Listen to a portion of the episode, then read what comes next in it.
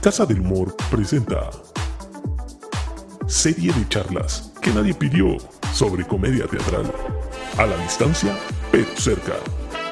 Hoy moderadas y exaltadas por Cecilia Sortres. Jueves, 20 horas, por Facebook Live de Casa del Humor. El encierro nunca fue tan divertido.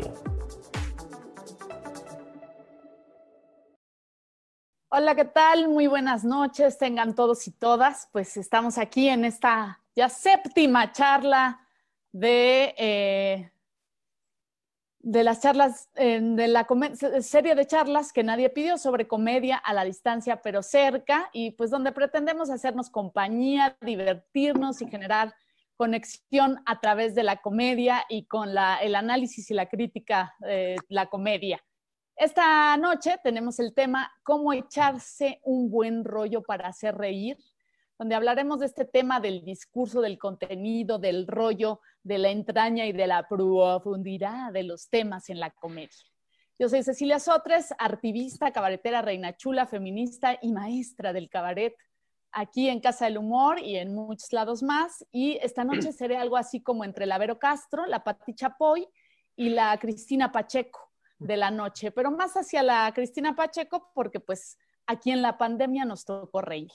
Agradezco muchísimo que nos estén siguiendo y bueno, tenemos una presentación, una mesa de invitados, de cuatro mega invitados de super lujo y eh, tengo el gusto de, bueno, voy a comenzar por quien nos acompaña eh, desde Colombia, bueno, desde Brasil, ahorita nos contará él más, pero voy a empezar con nuestro invitado este, de Extranjia. Él está en Colombia y él es colombiano, perdón, y está viviendo en Brasil.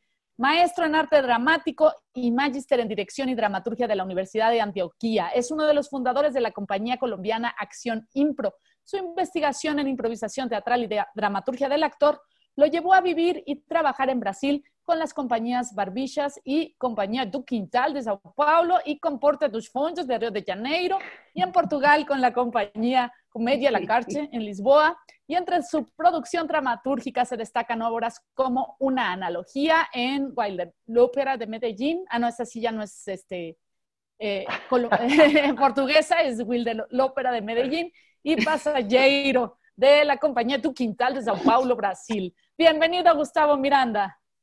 Gracias. Estás eh, allá en Sao Paulo, ¿verdad? Aquí estoy en Sao Paulo, sí, señora. Oye, y, te, pregunto, eh, ¿qué tal Bolsonaro? ¿Cómo vas? Pues como ustedes se lo pueden imaginar, yo estoy feliz aquí adentro de mi casa, pero con mucho miedo de salir porque las cosas aquí afuera no están nada bien. Bolsonaro no está ayudando en nada. Así es, ¿Bolsonaro o Trump? Ninguno de los dos. Por supuesto, pero de ellos también nos podemos eh, reír y hacer reír, y ya lo veremos en esta transmisión. Eh, Gaby Muñoz finalizó sus estudios de teatro físico en el London International School of Performing Arts y en School of Physical Theatre. Tiene experiencia en teatro, circo y ópera en México y en el extranjero e inspirada por estos tres lenguajes crea su propio universo. Es cofundadora de la compañía Clown Me In, colectivo líbano-mexicano de clown social. En 2010 crea el espectáculo de clown Perhaps, Perhaps, Quizás, que en 2016 ganó el premio a Mejor Obra y Mejor Actuación en el Festival Fringe de Nueva Zelanda. Hola Gaby, bienvenida. Hola, muchas gracias. Gracias a ti por acompañarnos y bueno, yo vi Perhaps, Perhaps y una belleza de los mejores espectáculos que he visto. Eh, Fernando Bonilla, actor, director y guionista nacido en la Ciudad de México, miembro fundador de la compañía Puño de Tierra, actuado en más de 30 puestas en escena, entre ellas Tres días de mayo, Una bestia en mi jardín y Entre Pancho Villa y Una mujer desnuda. Director de 25 montajes teatrales como Almacenados, Los Ingrávidos a ocho columnas y Algo en Fuente Ovejuna. Su trabajo se ha presentado en festivales nacionales e internacionales. Bienvenido, Fer, ¿cómo estás? Bien, buenas noches. Muy contento de hablar con, con ustedes. Muchas gracias. ¿Desde dónde, ¿Desde dónde nos estás hablando? ¿Dónde estás? Estoy en Querétaro, aquí enclavado en el Bajío mexicano, este, uno de los estados que todavía eh, se resisten al, a la pandemia. Creo que según acabamos de ver en la conferencia, todavía no, no se pone muy rudo por acá, ¿no? Durango, Zacatecas, Colima y Querétaro andan Así es. bajitos. Así es, qué bueno, Fer. Y finalmente, y no por ello menos importante, Ana Francis Moore, fundadora de la casa productora Dramacero, ganadora de la medalla Omecíhuatl 2011, presea que otorga el gobierno del DF, eh, antes DF, ahora CDMX, por contribuir al desarrollo de la sociedad, por su labor artística y como activista feminista LGBTTTTT, que te metas TT, así como la medalla del mérito a las artes que otorga la Asamblea Legislativa de la Ciudad de México en diciembre del 2014 cofundadora de la compañía Las Reinas Chulas, quienes cuentan con más de 50, 70 ya, es- actualiza aquí tu, Tengo que actualizar mi currículum. ajá, sí, 70 espectáculos en su haber. Bienvenida, Chaparriqui, Ana Francis, ¿cómo estás? Pues un placer verte hablar tan bonito el portugués y el inglés, con tal prestancia, con tal acento, sobre todo el portugués que tan bonito te sale y que tanto te gusta. Así es, no hablo nada de portugués, pero me encanta hablar allí. Bueno, bienvenidas y bienvenidos todos y vamos a comenzar con cómo echarse un buen rollo para hacer reír. Muy bien, eh, vamos a, a comenzar con unas preguntitas rapidísimas. Tienen que, yo les voy a decir dos opciones y ustedes tienen que decir una nada más. Gaby Muñoz, dul- ¿dulce o salado? Salado. Fer, Salado. Gustavo, Salado. Ana Francis. Salado. Puro salado aquí. Eh, a ver, otra pregunta. ¿Brecht o Yarri? Eh, Gaby, Brecht. eh, Fernando, Mm, solo puedes decir una. Pues Jarry, Eh, Gustavo, Bre. Ana, Brecht. muy bien. Eh, Ana, ¿gato o perro? Gato, sin duda. Fernando, perro, eh, Gustavo, Gato. Gaby, Perro. ok. Eh, Lope de Vega o Tirso de Molina? Fernando, Lope, Gustavo, Lope de Vega. Gaby Muñoz. Sí, Lope de Vega. Sin duda. López. Ok. Eh, Gustavo, ¿verano o invierno? Ah, invierno. Fernando, invierno, Gaby, Invierno. Ana, Verano. casi puro invierno. Y última, eh, Chaplin o Buster Keaton. Fernando, Chaplin, Gaby, Chaplin. Gustavo, Eh, Chaplin. Ana. Chaplin. Muy bien. Si pudieran decir eh, con, una sola para, con una sola palabra qué representa la risa en sus vidas, ¿qué dirían? Fernando, Mm, ah, divergencia, Gustavo, Acción. Ana. Mi habitación existencial. Era, era una. Gaby, Perdón. Libertad. muy bien. Y ahora voy a hacer un jueguito rapidísimo de asociación de palabras sin pensar. Asociación de palabras sin sin pensar y les voy a decir distintas palabras a cada uno. Eh, Gustavo, discurso. Público. Fernando, controversia. privada, Gaby, prejuicio. Dureza. Ana, humor. Vida. Eh, Fernando, risa. chimuela, Gustavo, tiempo. Ahora. Gaby, libertad. Alas. Ana, ansiedad. Pechito. Eh, Gustavo, placer. Sexo. Eh, Fernando, amor. Mm, diverso, Eh, Gaby, sexo. Diverso. Ana Francis, esperanza. Mañana. Eh, Gustavo, nostalgia. Colombia. Eh, Fernando, estereotipo. Mm, máscara, Gaby, niñez. Comunidad. Y Ana, niñez. Digo, perdón, muerte. Uf. Ah, Ah, miedo. Muy bien. Ok, bueno, pues muchas gracias por comenzar la plática. Vamos a, eh, nada más empezamos con un jueguito rapidísimo y ahora sí, vamos con el choro, vamos con el primer bloque de preguntas, cómo echarse un buen rollo para hacer reír.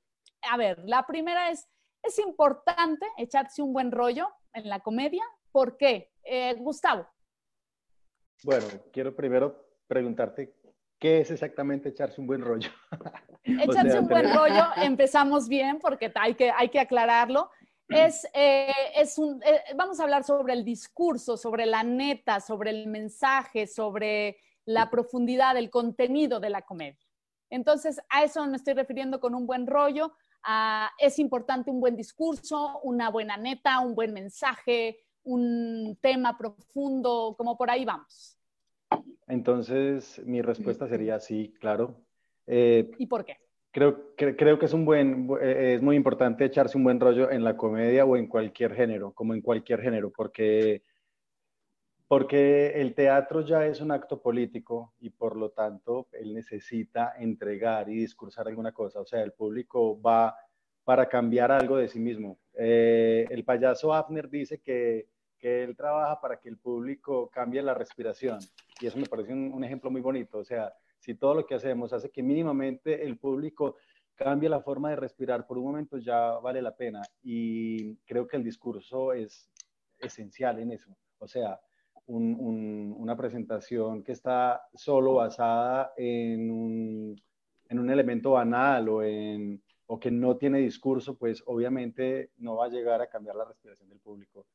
Y la comedia, con seguridad, pues es necesaria dentro de nuestro quehacer y, y, siempre va a haber como ese, como ese rollo de, bueno, lo cómico no es tan importante o tiene otra valoración o se, o se pone en otro, con otro estatus en comparación con la tragedia o con otro tipo de teatralidades, pero para mí la comedia tiene que tener un discurso.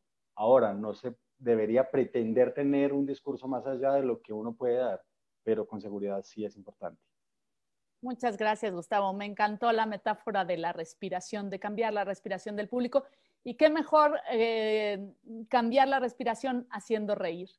Eh, Gaby, ¿es importante echarse un buen rollo en la comedia? ¿Por qué?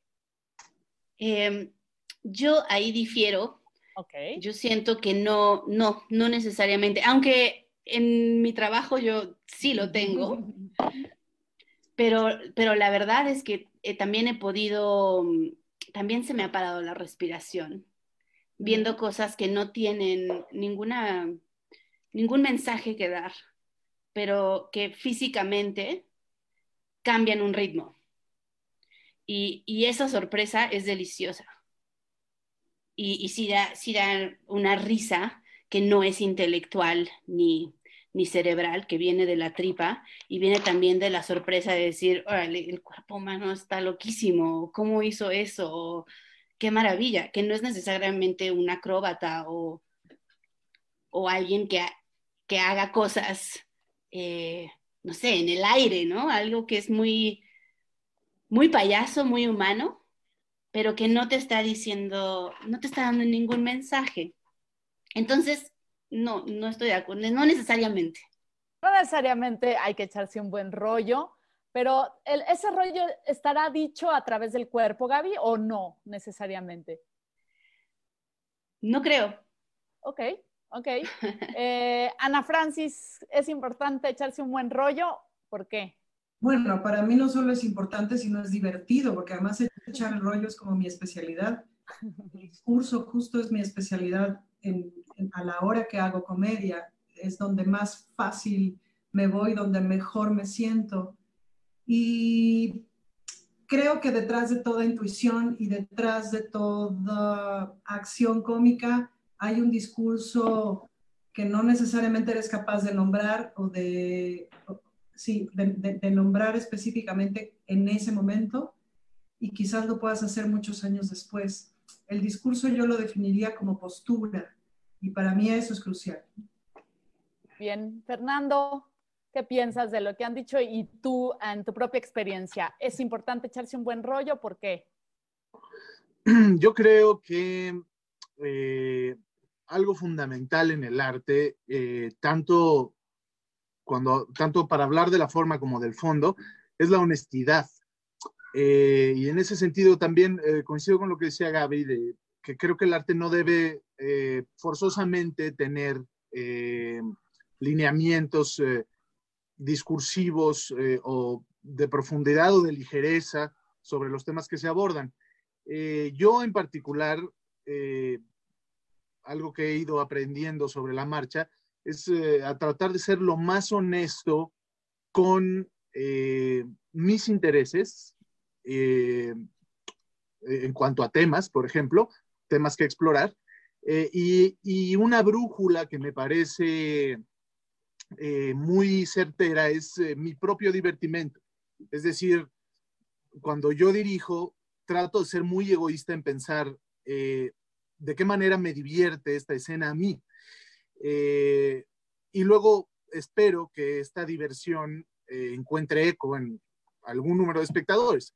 Hay una frase de, Woody Allen que a mí, evidentemente ahora es muy controversial citarlo, pero, este, pero que, a mí me ha eh, servido muchísimo, que es, no, no conozco la fórmula del éxito, pero sí la del fracaso, y es tratar de complacer a todos.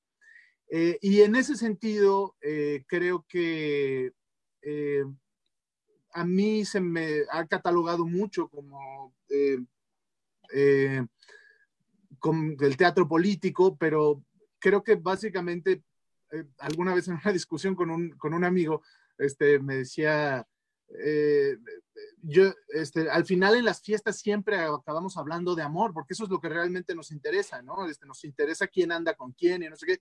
Y o sea, no, yo desde los ocho años siempre acabo hablando de política en las fiestas, ¿no? Este, y entonces eso me ayudó a decir, claro, es que eh, son los temas que a mí me prenden. Me, me, gusta hablar de historia, me gusta hablar de política. Eh, y ese gusto, ese placer, también lo encuentro muy frecuentemente en, en la comedia. Así que creo que es, importante identificar eso. Y entonces sí, pues de pronto puedo ser eh, considerado muy chorero, pero no creo que deba decidirse a priori, ¿no? Eso, eso creo que es un consejo que, que, está bueno esparcir. Eh, hablemos de lo que verdaderamente este, nos interesa eh, explorar desde un escenario. Muy bien, coincido contigo completamente con esa honestidad del, del discurso, del, bueno, del, del arte, pues en general, más, más allá del rollo. Eh, ¿Cuáles son los temas o tienen algún tema que manejen en sus discursos? Si, si lo tienen, si no, o cuáles, bueno, ya Fer nos contestó un poco, bastante más bien, amor y política. Gustavo, ¿tienes algún tema en particular que manejes en tu discurso? Mira, a mí me persigue mucho eh, la muerte. Cuando, cuando hablaste muerte como palabra para Ana, pensé como voy, muerte es inspiración, porque bueno, le tengo obviamente mucho miedo y todo el cuento, pero, pero la muerte, la sangre, creo que la guerra debe ser por ser colombiano y por haber crecido en un país en guerra. Y bueno, y quería decir también una cosa y es porque cuando Gaby, cuando Gaby habló sobre no estar completamente de acuerdo, me, me hizo hacer un clic de, bueno, lo que pasa es que tendríamos que ir un paso más atrás de de qué discurso estamos hablando, porque yo creo que el discurso no tiene que ser anecdótico o aristotélico para ser un discurso, o sea, no tiene que ser eh, político necesariamente. Creo que él ya está inserido, él está inmerso en nosotros. Eh, no hay cómo huir del discurso, me parece. Entonces, en ese sentido, cuando yo digo que, que él ya hace parte de nuestro quehacer, es porque nosotros, queramos o no, ya estamos haciendo un discurso, por lo que dice Fernando, porque cuando yo me siento con amigos a hablar y termino hablando de Bolsonaro, de política, o de Dios, o de familia, o de alguna, el discurso está en la piel, y cuando diriges, escribes o improvisas, no tienes cómo ir de eso, es lo que, es lo que me parece. Muy bien, muchas gracias, Gustavo. Gaby, ¿hay algún discurso o tema o cosa redundante en tus espectáculos? Claro, también un poco para contestar contestarle a Gustavo y sobre lo que tú dijiste, Ceci, de, de que quizás si haya un discurso físico. Eh, me parece también interesante. Puede ser, no lo, no lo he visto, no lo he podido percibir así, pero ahorita que dicen que a lo mejor sí es algo que está eh, y que de todas maneras estás haciendo algo eh, que tenga que ver con eso está interesante. Puede ser que sí. Yo, yo, de hecho, sí, sí tengo discursos y varios. a, a, mí me gusta mucho poder construir mundos paralelos, mundos entre los sueños y la realidad. Me, gusta como ese discurso que vive en medio de estos dos universos, en donde caminamos como cuerda floja sin saber qué es lo real y qué es lo ficticio, como ver que quizás esta experiencia que tenemos no es la única. Siempre desde niña pensé que quizás nos estarían viendo desde otro lado diciendo, qué tontos, piensa nada más que esto es el camino. si se voltearan y vieran que hay todo un, universo paralelo, eh, entonces trato siempre ahorita como de estamos viviendo uno. Exacto, ¿no? Entonces, pero muy, muy, muy de sueño.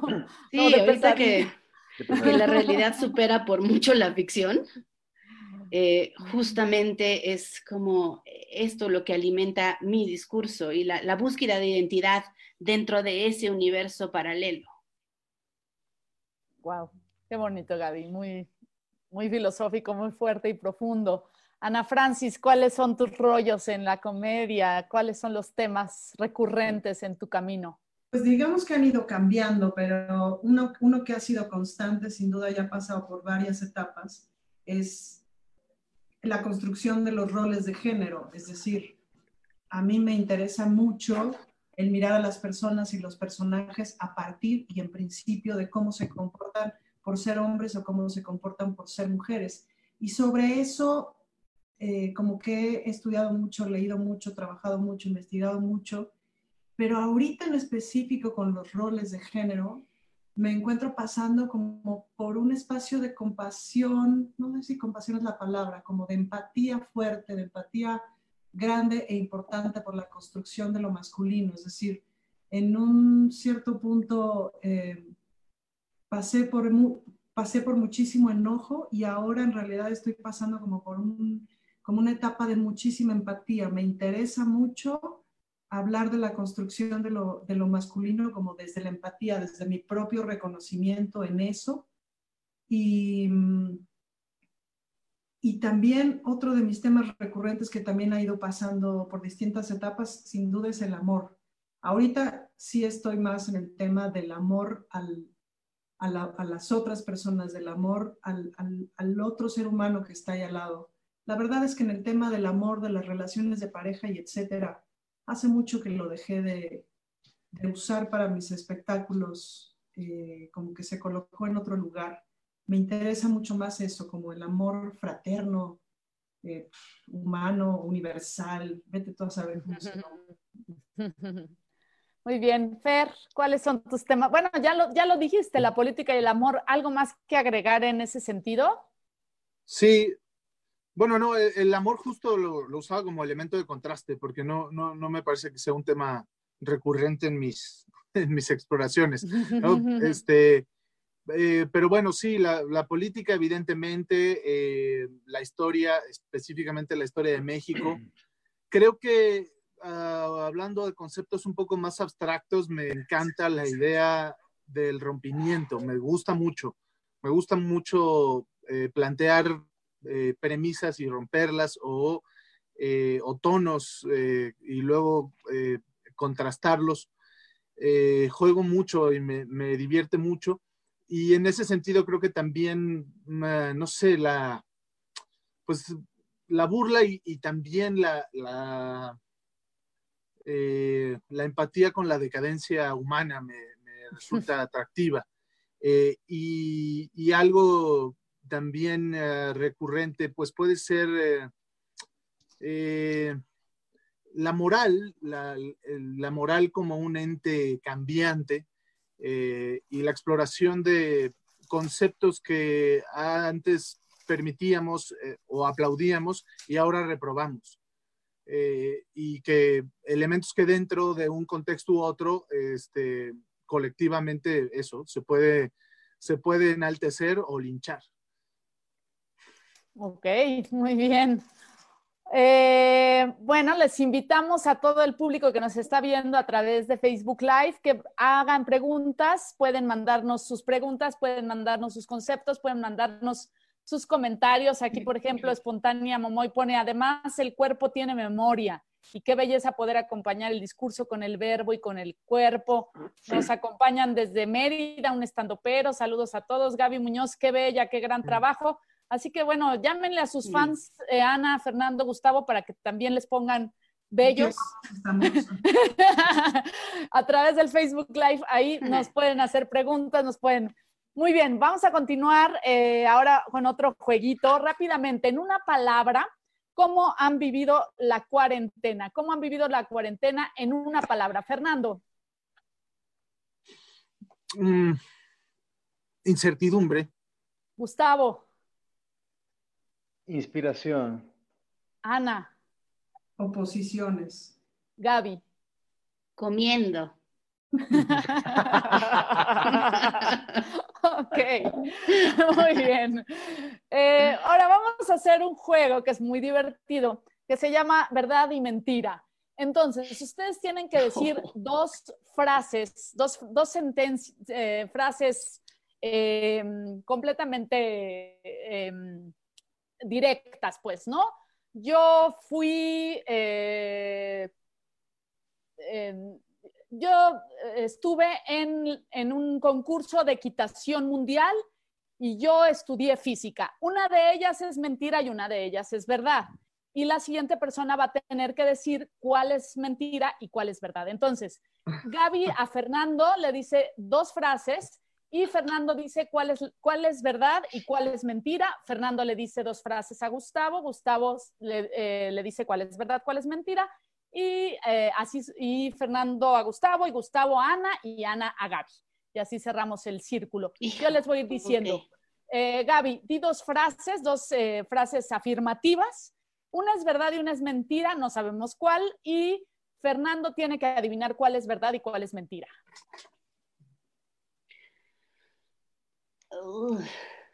¿Y yo tengo que empezar? Tú tienes que empezar. Así es, Gaby. Tú tienes que empezar. Puede ser desde una cosa muy sencilla. A mí de niña me gustaban los mazapanes o cualquier cosa. Yo de niña me probé un bikini verde fosforescente y salí del probador a gritar, bueno, a decirle a mi mamá que se me veía un cuerpazo de reina a los siete años. Em, yo de niña inventé que tenía una familia china. ¿Cuál es verdad y cuál es mentira, Fernando? Eh, la del bikini es verdad. ¿Tengo que contestar? Sí, claro. Las dos son verdad. no, tenías que decir una verdad y una mentira. Ah, ¿verdad? Tiene que ser una verdad y una mentira. Fernando, di dos oraciones eh, de tu vida y una es verdad y una es mentira y Gustavo va a decir cuál es la verdad y cuál es la mentira. Ok. Em,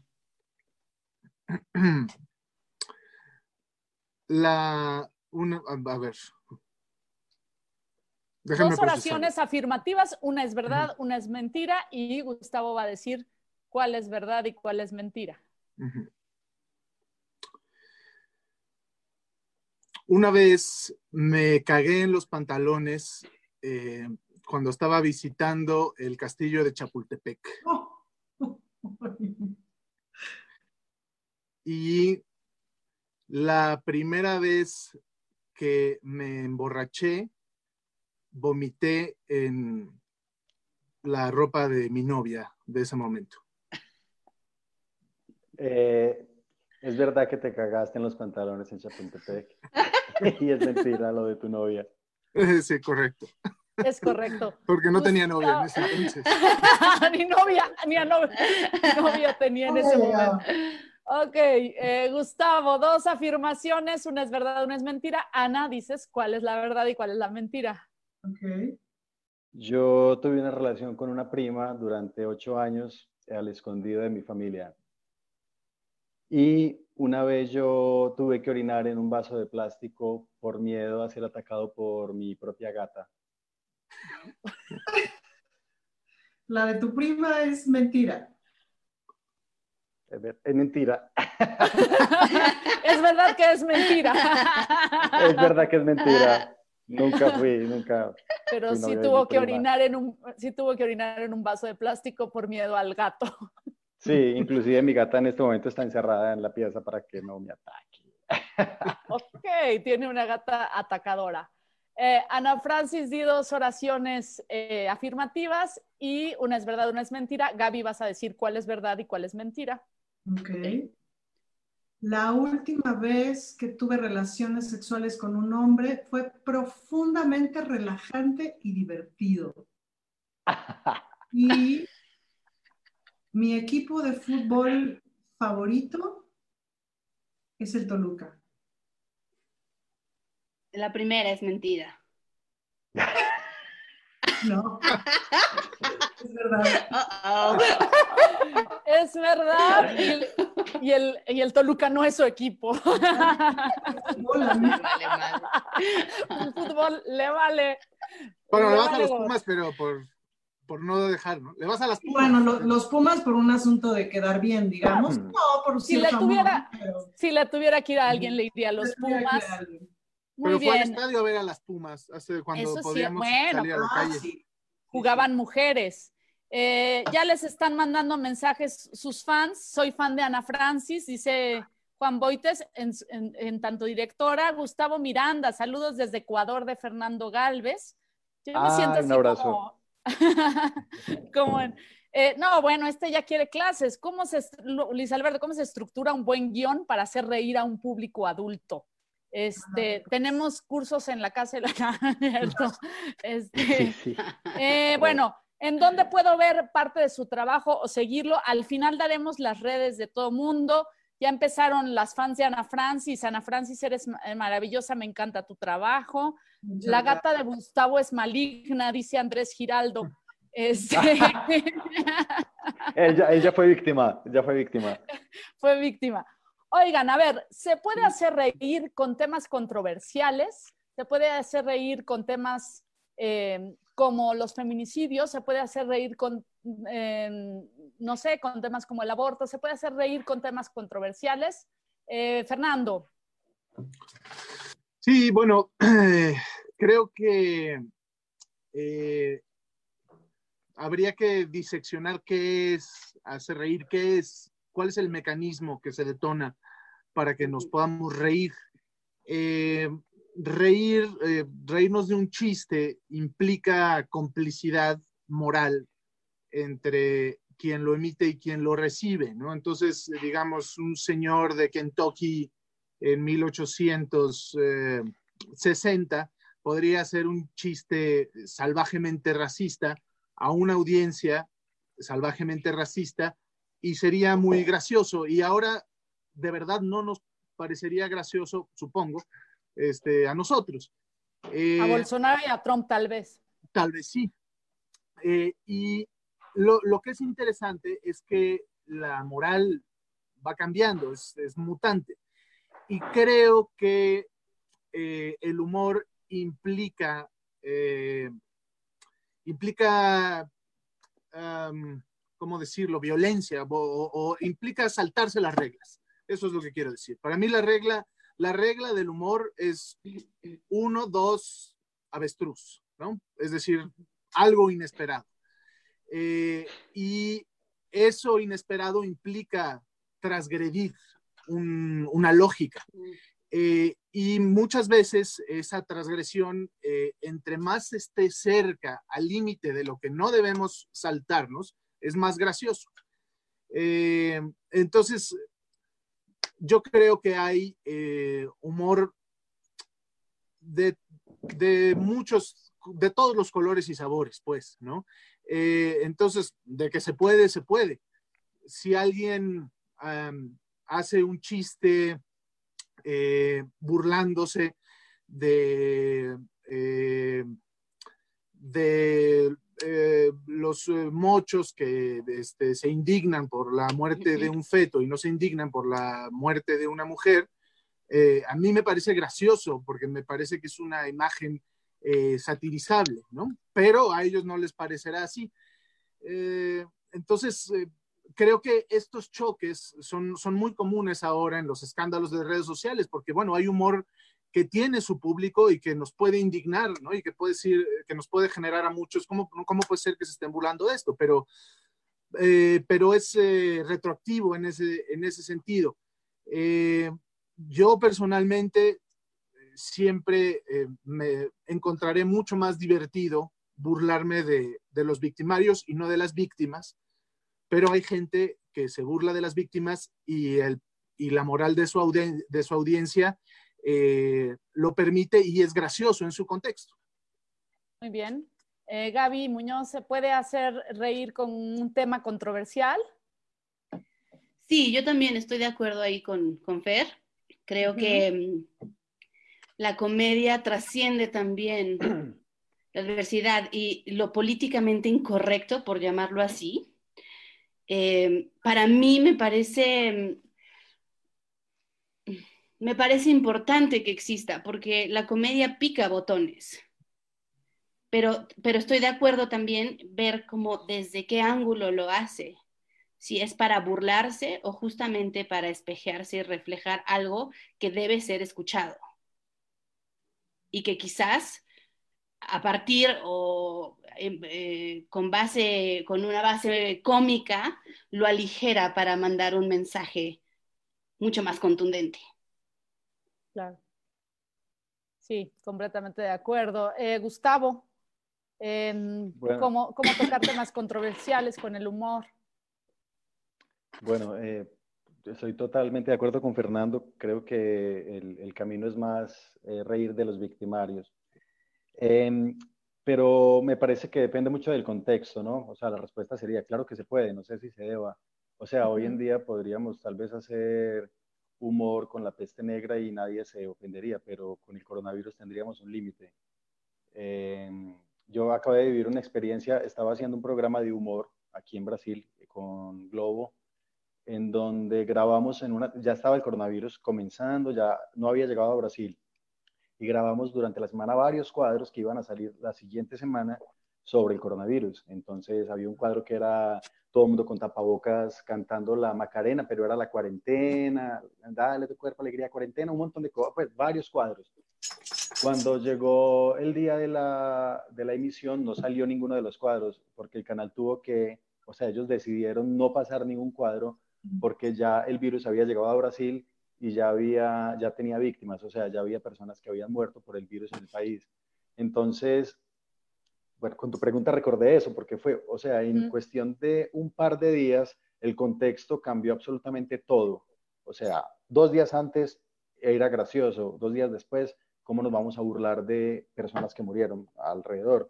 Pero porque, claro, eh, también esta pandemia nos, nos, ha, nos, ha, nos ha mostrado cómo todo cambia de un día para otro radicalmente.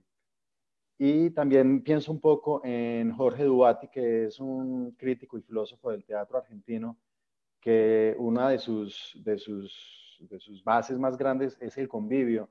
Él dice que para existir teatro debe haber una relación convivial, o sea, existir un espectador con el público y esa relación territorial, convivial, que es una relación viva, cambia radicalmente también dependiendo del contexto. O sea, por ejemplo, yo tengo una obra en donde hay un desnudo y yo la presento para un público en un teatro en el Teatro Municipal de Sao Paulo o algún teatro de la Ciudad de México Municipal. Ahora, la misma obra presentada en, una, en un barrio de la periferia o, la misma obra presentada para un grupo de personas evangélicas, ella va a cambiar completamente por la relación convivial y no por la obra como tal. La obra continúa siendo la misma, pero el hecho de que el público sea diferente, que el contexto sea diferente, va a cambiar esa relación. Y creo que el humor se ve muy afectado en ese sentido también. Eh, bueno, no sé, creo que, me, hiciste pensar un poco en ese lugar de hasta dónde podríamos tener ese límite y creo que siempre tenemos que pensar en el convivio que vamos a tener con el público y en el contexto del espacio y tiempo donde vamos a presentar la obra o, el cuadro o lo que sea que vayamos a, exponer. Por supuesto, coincido contigo. Ana Francis. Pues yo creo que claro que se puede. Me parece que tiene que ver con tres El primero es sin duda el momento, es decir, hay momentos en los que no se puede hablar de ciertos temas porque es imprudente, porque lastima. Y tiene que ver también con localizar la infamia, es decir, en el momento en que tú localizas la infamia del tema, puedes satirizar sobre ese pedazo, sobre la infamia, sobre el victimario, etcétera, etcétera. Y hay otra cosa en la que yo he estado como pensando mucho en, los últimos años, sobre todo porque otro de mis temas que me olvidé de decir, porque no es necesariamente tan público, pero uno de mis temas de estudio profundísimo desde hace seis años es la Biblia. Y a partir justamente de eso y todo, el, o sea, mi perspectiva del humor con respecto a, cuando hago chistes sobre religión ha cambiado muchísimo. Em, y no por no, es decir, ahí, ahí, me he enfrentado a la diferencia, con, la diferencia que, que, está entre ofender y lastimar. Ofender me vale tres kilos de maciza, pero lastimar me importa. Entonces, a partir de ahí he como cambiado mi perspectiva de hacer humor sobre las religiones. Pues, ¿no? Muy bien, gran respuesta. Distinto ofender o lastimar. Muy bien. Eh, acá el público dice, si el humor es transgresión, hay necesidad de pasarse de la raya, puede ser, depende de la intimidad del público. Eh, eh, bueno, ahorita, ahora, ahora estaremos respondiendo eso, pero más o menos ah, la pregunta siguiente que traigo yo tiene que ver con eso. ya empezaron los fans de Fernando también. Fernando, me encanta tu trabajo, soy fan de Don Leopoldo. Saludos a ti, te ayuda tu maravillosa familia del arte.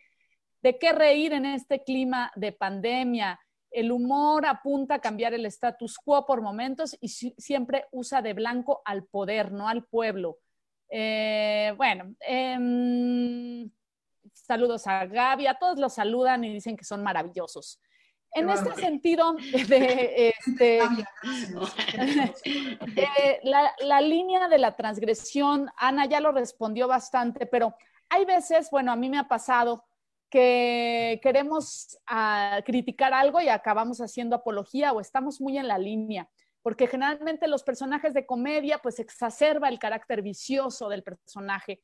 Y entonces, ¿cómo, cómo identificamos si el personaje o si el discurso mismo está aportando a nuestro tema, a nuestro discurso, a lo que queremos criticar, a lo que queremos satirizar? o más bien está reafirmando a eso. ¿Les ha pasado eso cuando están muy en la línea y algunas personas piensan que están haciendo apología de la violencia y otras personas están diciendo, están criticando la violencia. Eh, Gustavo. Bueno, yo trabajo mucho con improvisación y ahí hay, un, ahí hay poco control de, de, eso porque pues uno acaba siendo muy sincero con lo que, con lo que está pasando en la cabeza y, y en la vida de uno. Pero Fernando dijo al principio de toda esta charla algo que es que él se basa mucho en la diversión que él siente para ver si lo que está haciendo es divertido. Yo también creo que depende mucho de uno, de cómo uno se divierte, de cómo uno se empelicula también con lo que está haciendo. Em, ha pasado, sí. O sea, por ejemplo, aquí en Brasil eh, trabajo mucho con una compañía que tiene ciertos límites también. O sea, hay ciertas cosas de las cuales es mejor no hablar porque pues el público se va a sentir mal o porque es un público muy joven que no le interesan ciertos temas. Y, ese, y ese ejercicio de cohibirse es un poco difícil, pero yo entiendo, por lo mismo que hablábamos, por el contexto. Entonces depende también con quién esté, con qué público esté.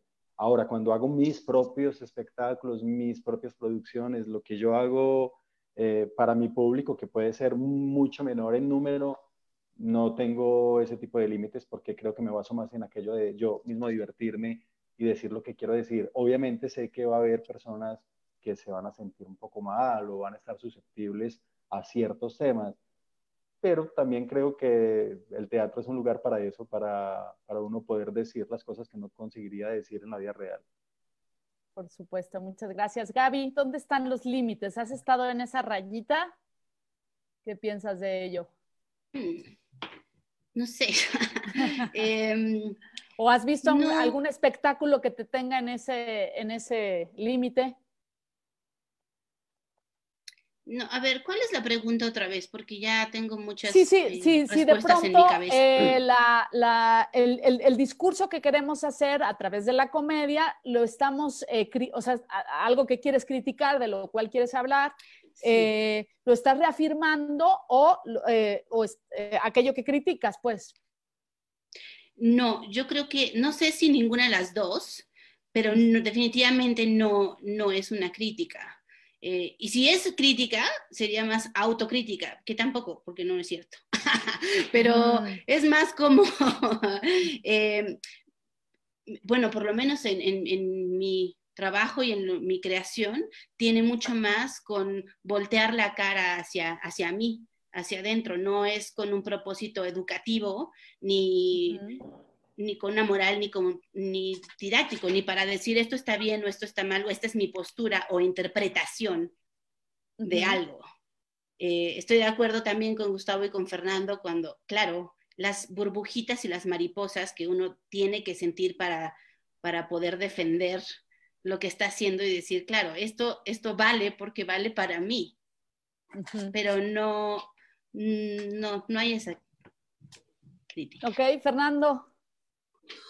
Bueno, sí, em, a mí me gusta eh, navegar este, por esas aguas peligrosas, eh, sobre todo porque creo que, eh, que, es un terreno muy fértil para, para el público.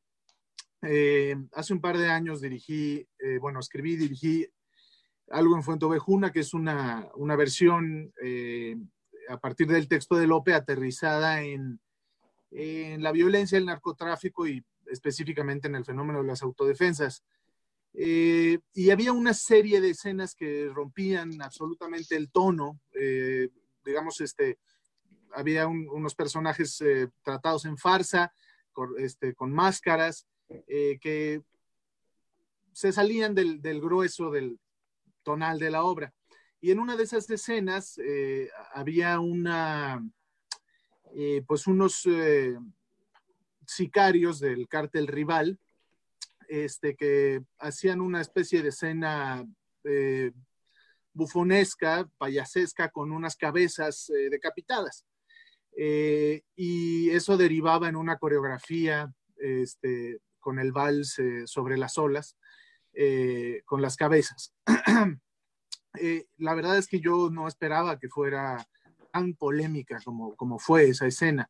Eh, recién estrenamos, salió una crítica diciendo textual, hablaba en general de, de, la obra, pero textualmente decía, Fernando Bonilla se saca la verga y se mea sobre víctimas y victimarios por igual. Esa oh. era textual. Eh, y este, y hubo una, la estrenamos en la UNAM y tuvimos un par de sesiones eh, de diálogo con el espectador terminando la función. Yo ya había escuchado muchas opiniones en ese tenor y una chica estaba muy conmovida y, y, estaba muy indignada, en particular por esa escena. me dijo que ella era eh, que ella era del norte del país, que ella había vivido en carne propia la violencia y que le parecía que, que yo no estaba eh, acreditado para hablar de esos temas porque yo no había vivido la violencia en carne propia. Eh, y bueno, yo, yo le dije que, bueno, que en primer lugar sí me, este, sí me había tocado, este, tengo un plomazo en el pecho, pero, pero eso no me acreditaba o desacreditaba para tocar un tema. Eh, y, y, que yo estaba profundamente satisfecho de su reacción. Eh, yo creo que como artistas eh, muy comúnmente sobreestimamos el concepto de gusto en nuestro espectador, ¿no? Esto de me gustó o no me gustó la obra. yo estaba muy satisfecho con esa puesta en escena porque eh, fue muy certera en, en, el, en, el, objetivo que me tracé. Todas las funciones me salía este, al lobby a escuchar eh, los comentarios de la gente y era muy satisfactorio para mí que, que el común denominador de, de, las opiniones no iban relacionadas a qué bien está, qué mal está, qué buenos o qué malos actores, sino que salían hablando del tema este, que, estábamos planteando eh, en un momento clave de la historia del país. Eh, de hecho, hay una anécdota muy interesante respecto a esto. Eh, no sé si, seguramente Gustavo no, pero recuerdan que en la campaña de 2018, este, ah, anunció que se iba a unir a Ríos Peter en, este, en la taquería la lechuza. Hicieron como un evento ahí, este, bueno, por Facebook y tal, y lo anunciaron y hubo una mesa de al lado que les empezó a gritar y les empezó a increpar y se hizo viral el video. Este, y entonces eh, al día siguiente me enteré que, que esa mesa eh, era gente que estaba saliendo de ver Fontevejuna. Eh, y creo que para mí es, es, muy alentador porque aunque la gente saliera enojada conmigo por cómo estaba yo tratando cierto tema con, con crédito con, o sin crédito para hacerlo, eh, la gente salía inquieta y salía este, pensando en cómo, qué, qué, podemos hacer como sociedad para salir de este, de este infierno. Eh, y creo que en ese montaje en particular le di al clavo. Um, el, teatro político eh, muchas veces nos lleva a unos lugares muy peligrosos en que solamente eh, hablamos de lo que el público ya sabe y nosotros ya sabemos y nos sentimos eh, felices de poder decirlo, ¿no? Y este choque, muchas veces el humor lo, lo, lo, facilita, esta, esta fórmula de, de, hacer humor de lo que no está bien reírse, este, muchas veces nos ayuda a inseminar este, de, de inquietud a, a la audiencia. Muy bien, muy bien. Gracias, Fer. Ana Francis, eh, completando un poco lo que ha dicho Fer, evidentemente pues el teatro político también es tu fuerte. ¿Y dónde está ese, esa línea? Y hay otra pregunta que te hacen que puede unirse mucho en el, en el Facebook Live, que te preguntan mucho varias personas, ¿cuál es la diferencia entre ofender y lastimar?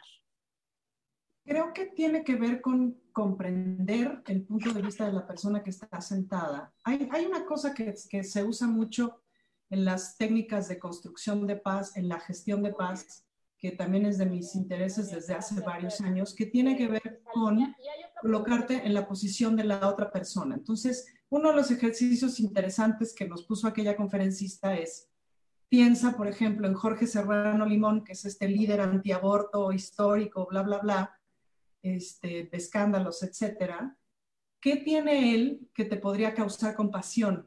Pues, ¿no? ¿Qué mm. tiene ese personaje en el que podrías colocarte en su postura, en su lugar, por un momento, por lo menos para comprender por qué piensa lo que piensa? Entonces es un ejercicio súper interesante porque la verdad es que es bastante sencillo ser compasivo con los aliados, pero es muy complicado no ser compasivo con los, con los no aliados. Y luego justamente una activista colombiana que conocí alguna vez, eh, en, un congreso, me, platicaba y me mostraba mucho y me enseñaba mucho sobre técnicas que tenían que ver con salir de la lógica de la guerra. Entonces, a partir de la guerra que pasamos en este país y en la cual medianamente estamos todavía, me empezó a interesar mucho justamente las técnicas de construcción de paz. Y en ese sentido, cómo unir el humor con la construcción de paz. Entonces, sin duda que no me interesa, eh, es decir, que me interesa cada vez más construir alianzas y construir puentes con distintos espectadores y espectadoras. Desde el estudio de la, teología, porque además pues, estoy haciendo maestría en eso, pues ha sido muy interesante descubrir, eh, descubrir como las razones por las cuales la gente tiene una determinada fe y todas las cosas que provocan en una persona el tener fe. Pues.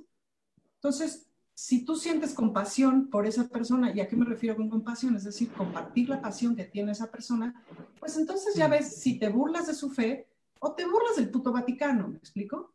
Que es distinto. Y en ese sentido, ahí hay una diferencia como importante.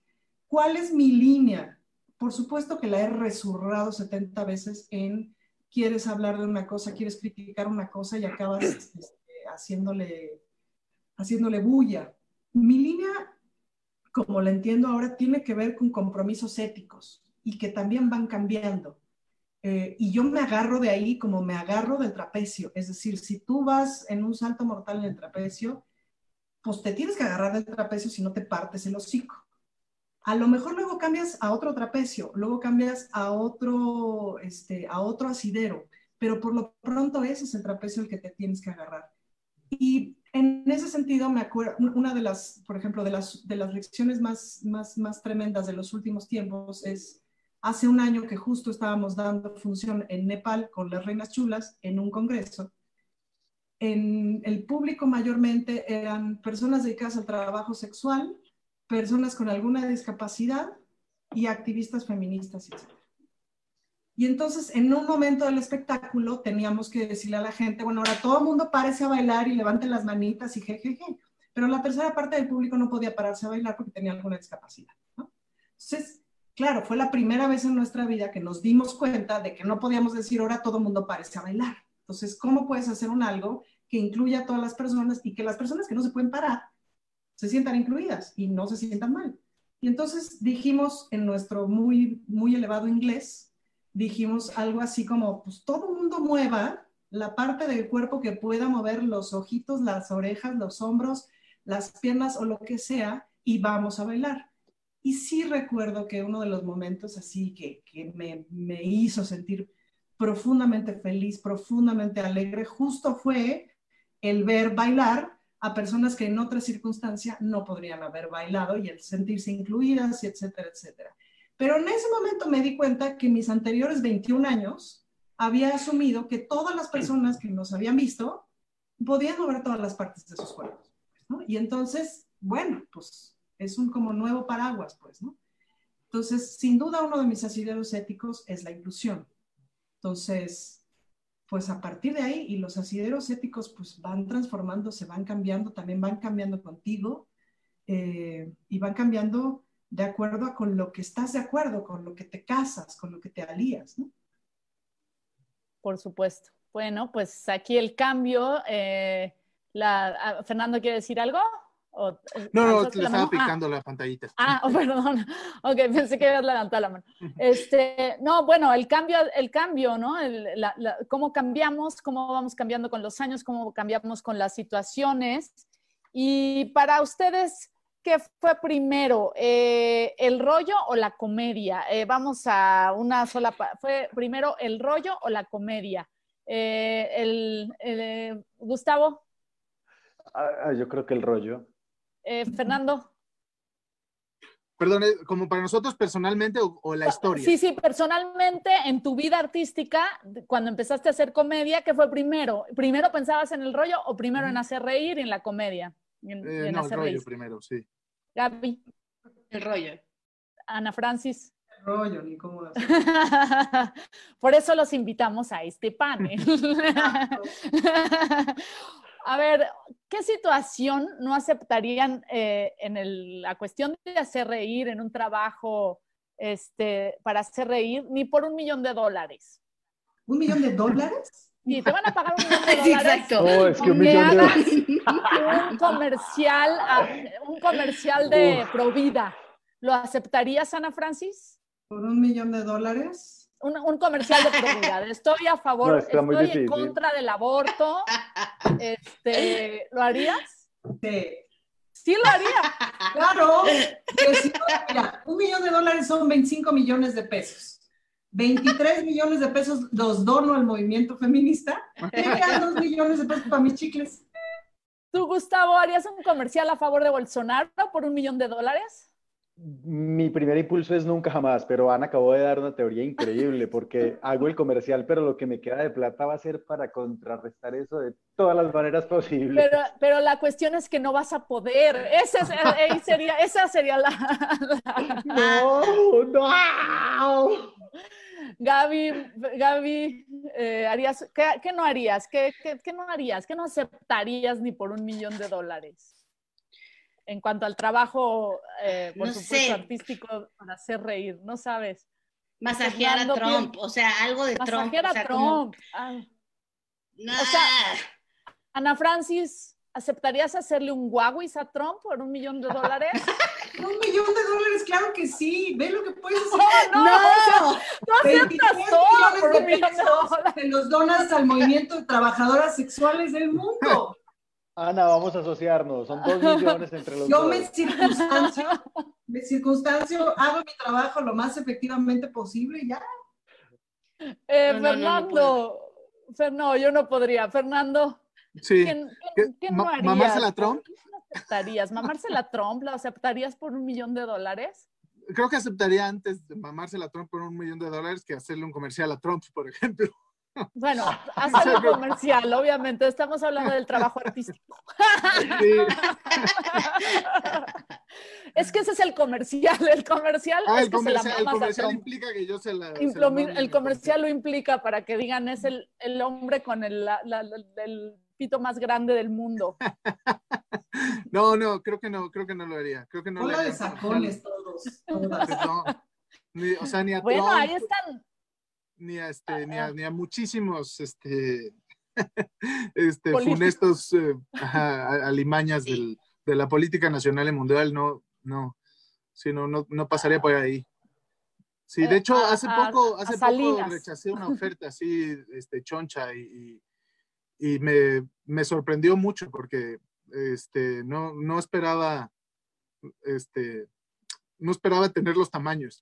o sea, porque creo que hay, hay, hay cosas este, en las que uno siempre duda, ¿no? Pero sí, hace, hace unos, este, a unos meses me llegó una oferta de publicidad y dije que no, simplemente por congruencia, porque yo hice una, trabajé en una campaña con la Lanza por la salud alimentaria y este y denunciamos el, sí no puedes estar anunciando gansito ajá exacto entonces este denunciamos la publicidad infantil dirigida a niños de Kellogg's, Coca-Cola y McDonald's, muy particularmente.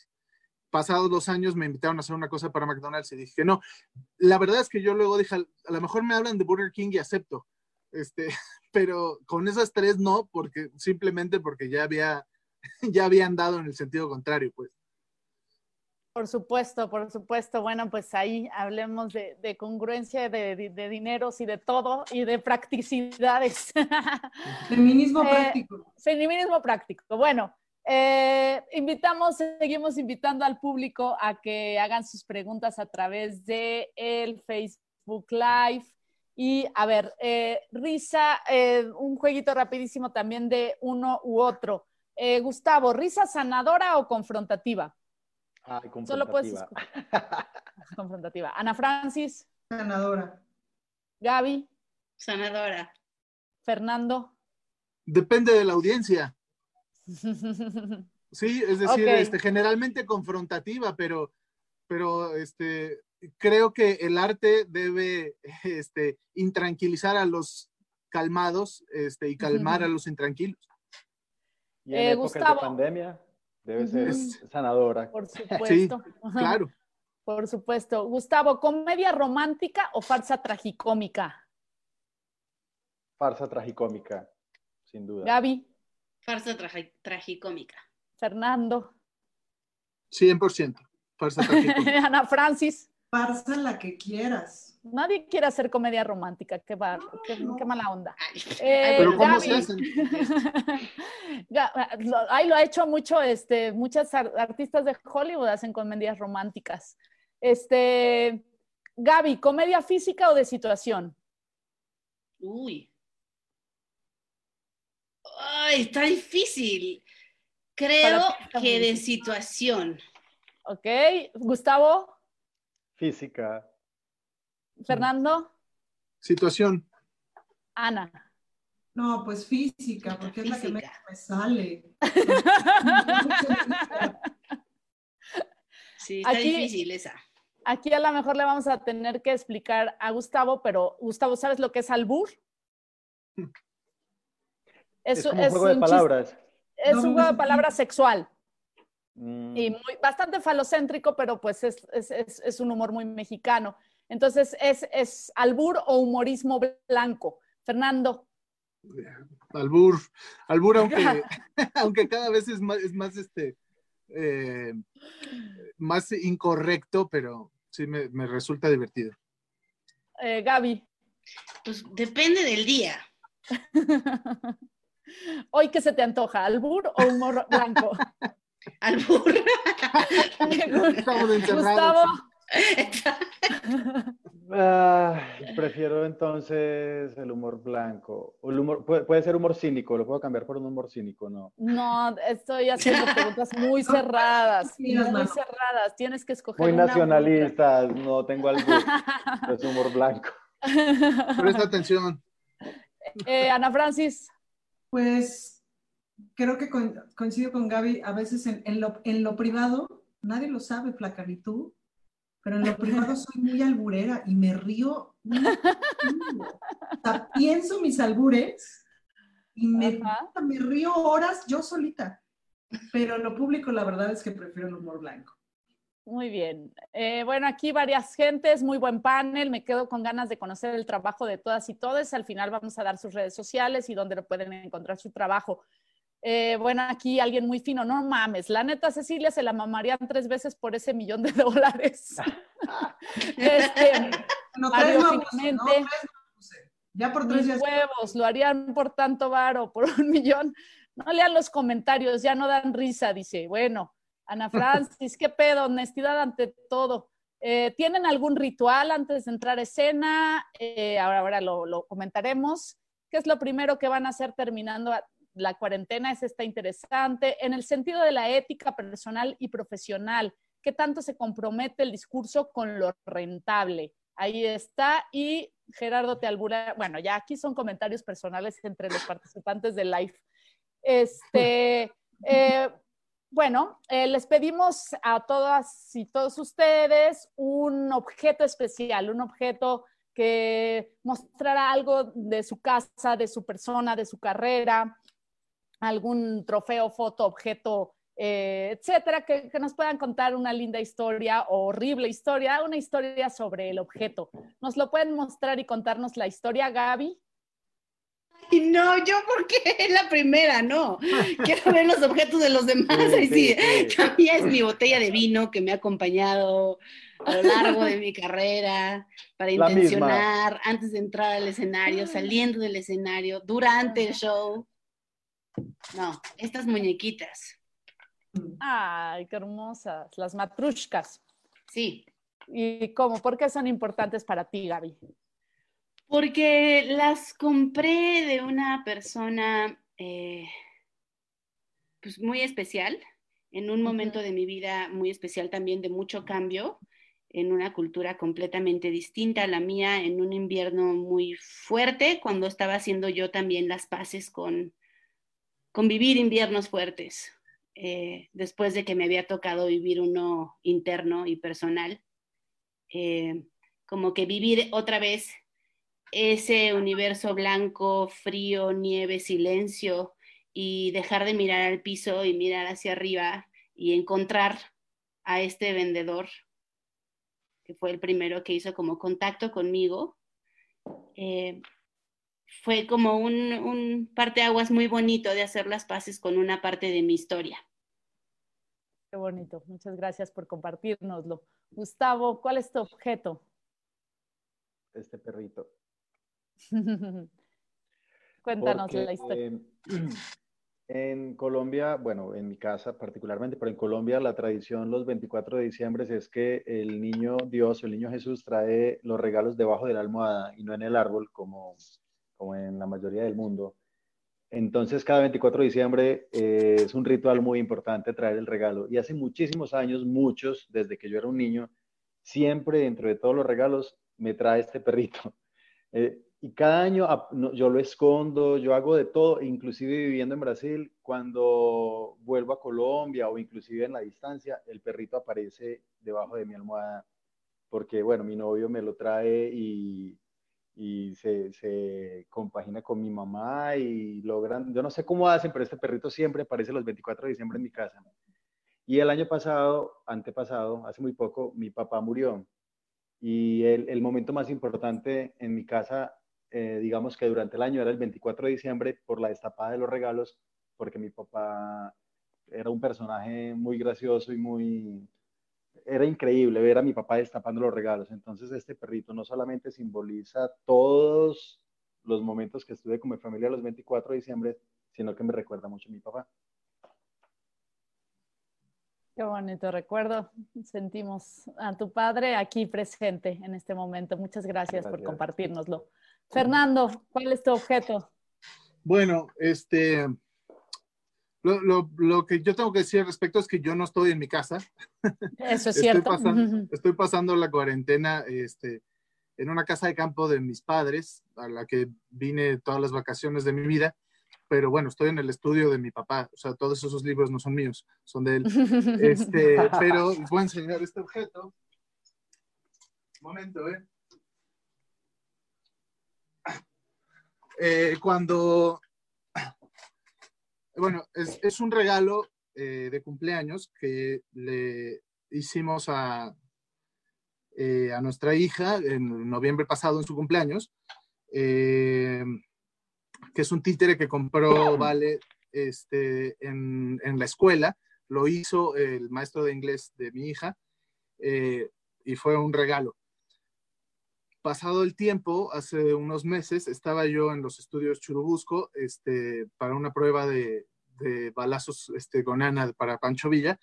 Y llegué temprano y entonces me empezó a abordar un viejito eh, a contarme historias así como este, de la nada y me empezó a platicar de mil cosas y después me intentó vender un reloj este, y yo le dije que no, muchas gracias. Entonces me empezó a preguntar que cómo lo, este, dónde lo podían contratar para, alguna, eh, para alguna película. Ya me quedé con esa idea y entonces empecé a usar el títere para jugar con mi hija este, parodiando un poco a ese viejito, ¿no? Entonces, este, jugaba con eso y eh, un fin de semana mi hija se quedó con la abuela y entonces le grabé un video con el títere. Eh, y cuando estaba empacando las cosas para, para venir acá, este, nos vinimos el 18 de marzo, día de la expropiación petrolera, desde entonces estamos aquí encerrados. Cuando estaba empacando las cosas, vi al, al mono y dije, me lo voy a llevar para hacer algo. Y entonces todos los días este, inventé a este personaje que se llama Don Leopoldo. y todos los días, todos los días subo un pequeño video este, con él eh, y que ha sido un poco, eh, pues una, una, disciplina autoimpuesta como para tener un objetivo, tener una labor diaria. Eh, y muy en el sentido justo de lo, de lo que hablábamos hace rato de, del tipo de humor. Mi, humor generalmente es muy confrontativo y hago humor muy ácido y, un humor muy provocador. Este, y ahora decidí deliberadamente este, explorar un humor este, sanador, blanco, este, que, pueda disfrutar cualquier persona a partir de este personaje porque creo que lo, necesitamos. Yo lo necesito este, como creador y, ha tenido mucho eco porque creo que, eso sirve y que, y que en este momento es una labor eh, que nos corresponde como creadores contribuir al buen ánimo, divertir en el mejor sentido y en la manera que podamos a las, a las tropas, eh, aligerar el, tono en las redes sociales. Eh, y bueno, pues ha sido un, un encuentro afortunado. Me prometí que hasta que nos dejen salir de la casa, de lunes a viernes, estar subiendo una pequeña cápsula y lo he hecho. Este, así que, pues ese es mi objeto don Leopoldo. Pues está precioso, don Leopoldo, lo hemos visto y vean las cápsulas de don Leopoldo. Al final vamos a dar los, las redes sociales de, y de dónde lo podemos ver, de los cuatro. Ana Francis, ¿cuál es tu objeto personal? Pues mi objeto, en el 2001 se murió mi mamá y fue como un tremendo shock para mí por muchísimas razones. Y como más o menos al mes, mis hermanas, yo soy la menor de cinco, mis hermanas hicieron esta cosa del vaciado de la casa, la limpieza de la casa, la guardada de sus cosas, etcétera, repartición de muebles y tal, y me hablaron para, para hacerlo. Yo les dije que yo no podía, porque no podía, porque el alma no me daba. Me preguntaron si quería yo algo, les dije, no quiero nada, no puedo, no, no quiero nada, pues, ¿no? Em, Años después, un día de repente desperté y dije, no me acuerdo del olor de mi mamá. Y entonces le hablé a una de mis hermanas y le dije, por favor, dime si guardaste alguno de sus perfumes. Me dijo, sí, aquí tengo varios. Dije, ¿me regalas uno por caridad? Y en efecto, fui a su casa, me regaló uno y para mí fue como un gran tesoro y es el perfume que uso ahora. Y luego, años después, em, en la casa que fue originalmente de mi madre, había un cuarto de azotea, eh, yo estaba viviendo ahí, la casa ya remodelada y etcétera, y aquel cuarto de azotea era un desastre, yo ya lo quería tumbar y etcétera, y había un montón de cajas que eran de una de mis hermanas y que me decía, ya voy a ir por ellas, ya voy a ir por ellas, ya voy a ir por ellas, y así fueron pasando los años. Hasta que un día subí y, entonces vi lo que había y, y, le dije, oye, te voy a mandar tus cajas porque ya, ¿no? Había algunos papeles y tal, y entre las cosas que encontré fueron parte de las cosas que mi hermana se había quedado de mi mamá, unos vestidos, que muchos de esos vestidos acabaron de vestuario de un espectáculo que hicimos que se llamó Fiesten, que fue divertidísimo. Algunos de esos vestidos se los quedaron buenas amigas cabareteras que les quedaron como ni pintados. Yo usaba uno de esos vestidos en el espectáculo. Y otra de las cosas que me encontré fue un jueguito de seis vasos, que son estos. Entonces estos vasitos los uso poco y en esta cuarentena he encontrado el placer de beber alcohol, cosa que no seguido, porque quise porque desde hace un montón de años la verdad es que he sido bastante abstemia pero en esta cuarentena, eh, cuarentena he encontrado la felicidad de tomarme una copita de vino a la hora de la comida y una copita de vino en la noche. Pero preferí no usar mis copas, sino tomarme mi vinito en estos vasos. Y, como que me tomo mi vinito en este vaso que tiene un grabadito muy bonito que no se va a ver. celadito y de alguna manera siento, y como además ahorita estoy plantando un montón de macetas y plantas y haciendo mi huerto urbano y tal, que era una actividad que hacía mucho mi mamá, el interés por la jardinería. Y, entonces, cada que planto algo, cada que, que trasplanto algo, digo, mamá, échale, échale buena mano para que me... ¿no? Y entonces es como mi manera de sentirla cerca, que de alguna forma es de mis consuelos en la vida. Muchas gracias, Ana, por compartir. Aquí está tu mamá y en ti está tu mamá y en todos están nuestros padres eh, vivos o muertos, pero están en nosotros. Eh, muy bien, pues eh, vamos, vamos hacia el final de la charla. Tenemos muchísimas preguntas más, muchas que yo teníamos, muchas que nos hace el público que nos está viendo a través de Facebook Live. Pero bueno, pues vayamos a las más importantes. Eh, no, bueno, aquí ya se, están muy profundos, si Stanislavski o Strasberg, este, si estando por impro, si creación de personaje o análisis de texto. Este, qué bárbaros. Este, a ver, em, ¿alguna vez han estado en una obra cuyo discurso no comparten y, han tenido que estar? ¿Cuál, cuál alguien ha vivido esa situación? Eh, y, la quiere compartir o nadie la ha vivido? Gustavo, a ver, pues, Ana. Más que cuyo discurso, o sea, sí, sí, claro, pero además hecha por mí, es decir, ¿no? que la ves y dices, verga. 30 funciones, chinga tu madre. ¿No? Ni modo, pues ya, ya la surré, ya que ahí de pensar, como decía una maestra mía de la escuela de actuación que decía, bueno, que con esto pago el carácter de los niños, con esto. Entonces, pues así tratas de pensar, bueno, con esto voy a pagar lo de no sé qué, ¿no? Pago lo del coche, pues, pues ni modo, pues ya que le hacemos. Sobre todo creo que lo que me pone un poquito en paz es que no era mi intención. Pero sí. Los demás, Fer, Gustavo, Gaby. Yo, yo tengo una historia, bueno, más que una obra de teatro, es que, eh, bueno, con Acción Impro en Medellín, digamos que teníamos y aún existe el teatro donde nos presentábamos, pero para poder pagar las cuentas y vivir teníamos que hacer mucho teatro empresarial. Dentro del teatro empresarial, pues uno creaba textos y un montón de cosas para poder vender productos o en fin pero una vez en particular y que fue la vez que detonó mi decisión también de irme un tiempo de Colombia, que ya se convirtió en ocho años de la vida cuando era un año, pero fue un espectáculo para una cadena de almacenes en los que ellos querían eh, mostrarle a, sus empleados que trabajar en cubículos pequeños, cada uno con alguien vigilándolos desde arriba, era lo mejor que podía pasar para ellos, porque cada uno podía tener solo derecho a cinco objetos personales pequeños y si alguno iba a hablar con el otro tenía que ir hasta allá y no le podía, o sea, un montón de cosas que, cuando hice el espectáculo, todo el tiempo por dentro yo decía, yo por qué estoy haciendo esto, yo por qué estoy haciendo esto, yo no quiero más trabajar así.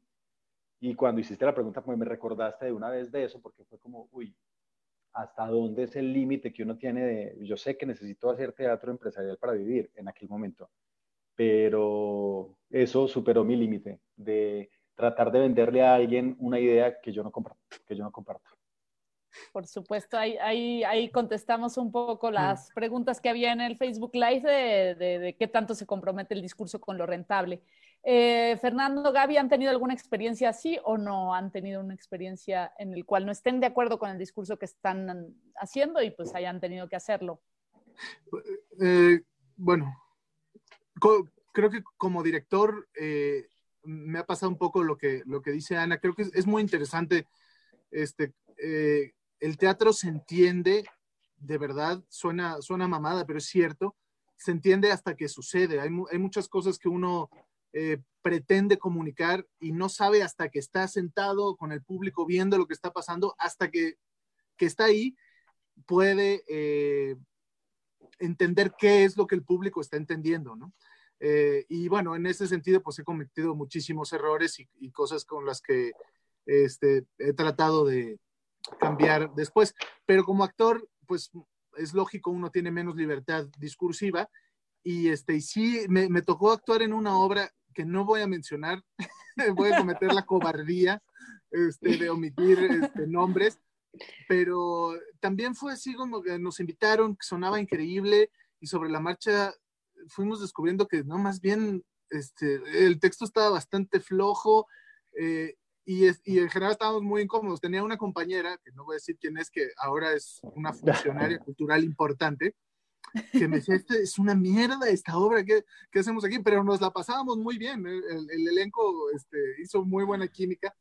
Y, este, y entonces sí había una sensación de qué padre, tengo función en la noche, pero qué mierda que voy a ir a decir eso. Y luego medianamente tuvo éxito, ¿no? Y de pronto la gente se paraba a aplaudir y yo los veía y decía, ¿por qué se paran y me atraen esta cagada? Gaby, ¿has tenido alguna? Gracias, gracias, eh, Gaby. Em, creo que, bueno, no, no que recuerde, pero, o sea, no como de, del discurso en lo que estoy haciendo, pero sí, sí me ha pasado pensar en los procesos de construir cosas, decir, puta, ¿en qué me metí? ¿Por qué estoy haciendo esto? ¿Por qué estoy aquí? ¿O por qué carajos acabé haciendo esto? Cuando empecé a hacer Perhaps, Perhaps quizás, en uno de los festivales que me invitaron en San Luis Potosí, eh, ya estaba, estaba ahí ya cambiándome, no sé qué, y de pronto escucho como un, un cochecito, como con canciones de Cricri, ¿no?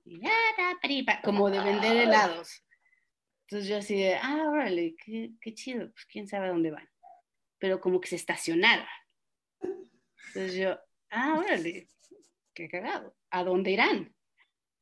Entonces me asomé y vi que mi público eran niños de 5 o 6 años en un anfiteatro en donde toda la escenografía, o sea, mucha parte de mis props en escena es papel de baño, todo se estaba volando, me, caso con alguien del público, que obviamente no me podía casar con un niño de 5 años, entonces me casé con el profesor y putas, o sea, me aventaron basura. Le gritaban al maestro, o sea, sí fue una cosa de decir, órale, acábalo, acábalo, acábalo, acábalo, ya, cásate, bésalo, cómete pastel, haz ejercicio, salte, vámonos, agarra tus ropas y vete. Entonces, como cosas de ese estilo me han pasado muchas. Pero, pero en los discursos que he podido eh, pues estar o representar, la verdad es que, es que no. Ok, bueno, eres muy afortunada, privilegiada. Muchas gracias. Pues vamos llegando al final de esta charla. Podríamos estar dos horas más con eh, gente tan bonita, tan linda, tan sabia, tan generosa y con ganas de compartir. Pero vamos llegando al final. Entonces, ¿qué es lo primero que van a hacer saliendo de la pandemia? Eh, Gustavo. Ay, sería ir a, bueno, tenía planes de irme para Portugal un tiempo a trabajar y mi objetivo sería que eso siga en pie porque me gusta mucho ese país y me gusta mucho ese trabajo allá. Muy bien, Ana. Creo que lo primero que voy a hacer es andar en bici. Extraño un montón y pues en esos momentos no ando en bici, aunque técnicamente podría, pero me da muchísimo miedo que si me caigo y me rompo algo, ir a un hospital, pues no es buena idea. Pero creo que mi gran objetivo terminando la pandemia es aprender que necesito ir más despacio en la vida, porque he ido muy rápido y, me ha venido muy bien ir más despacio y que no necesito ir tan rápido.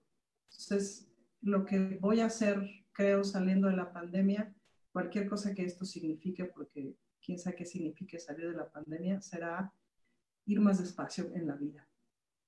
Sabio mm. consejo de la maestra Amor. Eh, Gaby, ¿qué es lo primero que vas a hacer saliendo de la pandemia?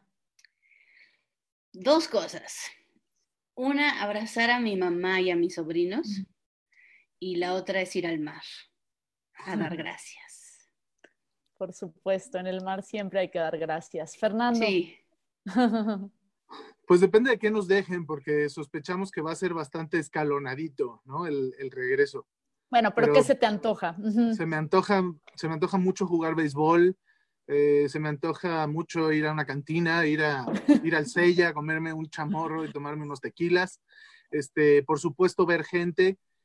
Eh, pero pues lo que más extraño sin duda es el teatro. Este, así que Espero poder volver a dar función de Pancho Villa, que dimos apenas dos semanas. Ay, sí, yo fui al estreno, preciosa obra. Y este, y, bueno, eh, estaba a punto de empezar a filmar eh, una, serie. El martes era mi primer llamado y el viernes cortaron todo. Así que tengo muchas, muchas ganas de, volver a trabajar, eh, de volver a trabajar fuera de casa, porque no, no he parado de chambear aquí. Por supuesto, por supuesto, coincido.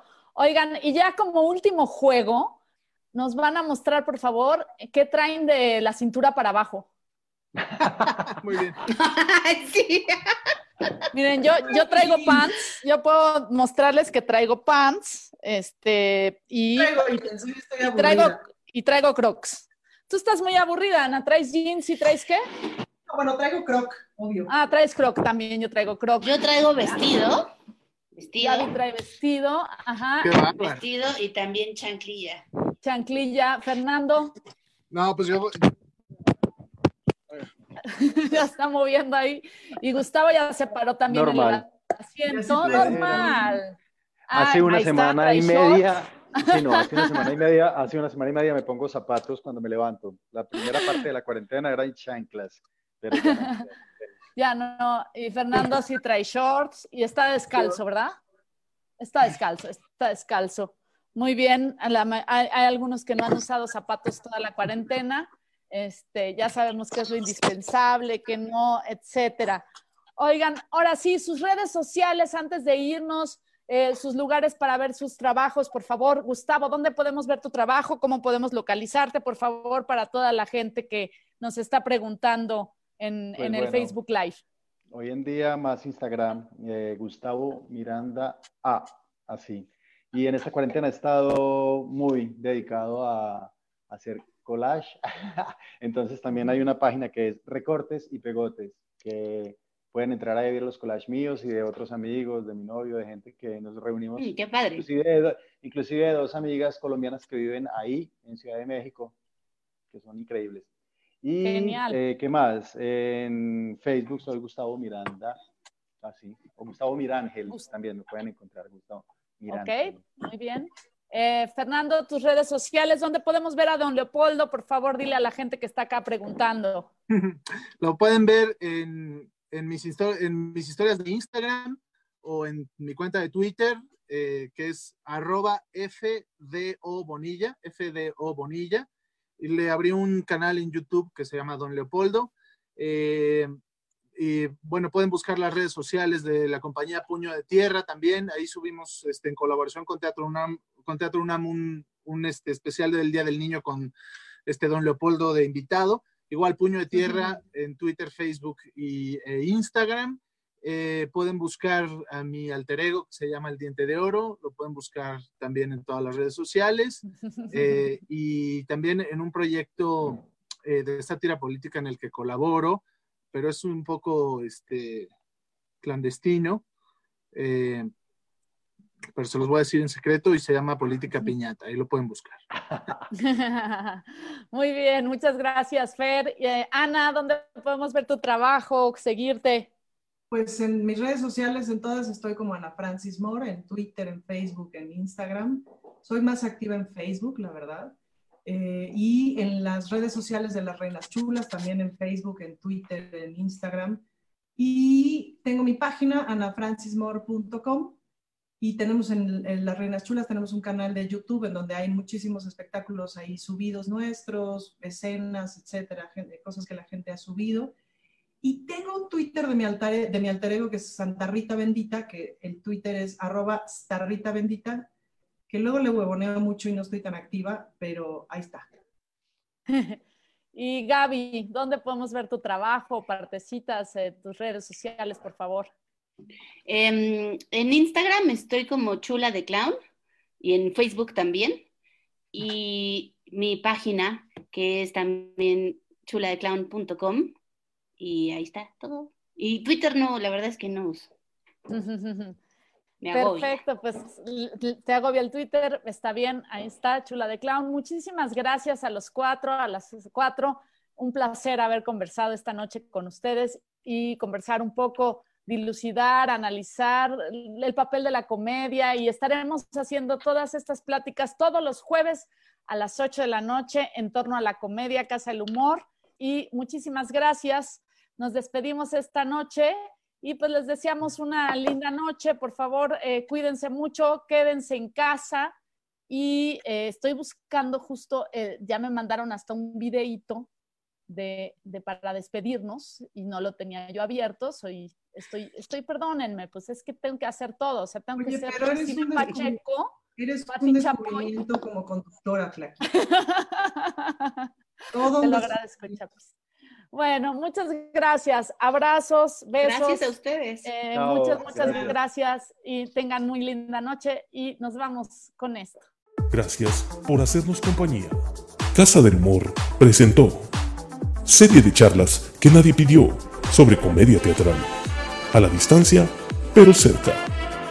Recuerden que el próximo jueves a las 20 horas tendremos otra charla con otro interesante tema y con nuevos invitados.